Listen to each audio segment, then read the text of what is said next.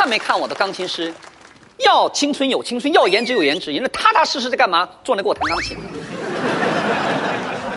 有很多人会羡慕金老师，说：“哎呦，金老师，你现在红啊啊，往台上这么一站，风风光光的啊，骂人都能赚钱。”可是大家只看到我今天风光的站在舞台上了，你看不到的是我用了多少年一步步走上这个舞台的。即使到现在，金姐有的时候做梦还能梦到小时候舞蹈训练的情景。怎么说呢？那时候每天早上一起来，心情就跟上情场一样。人呢还没走进排练厅呢，就能听到里面一片的鬼哭狼嚎。哎呀妈呀！我的妈呀，疼死我了！我的亲娘啊！我的祖宗啊！知道的是一个舞蹈训练班在训练，不知道以为还在杀猪呢。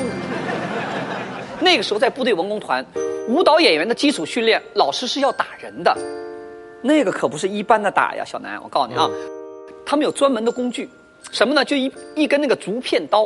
啪一下子快准狠，哪里不对打哪里，一打一个准儿。哎呦，老师功夫真好，啪打过去了。这一竹刀下去，身上唰就隆起一个红领子，红斑。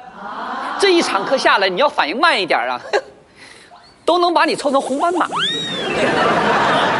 姐，那你当时反应怎么样啊？怎么说呢？姐姐呢，从小呢身体条件不是特别的好，所以有个外号，啥呀？红孩儿。抽满了。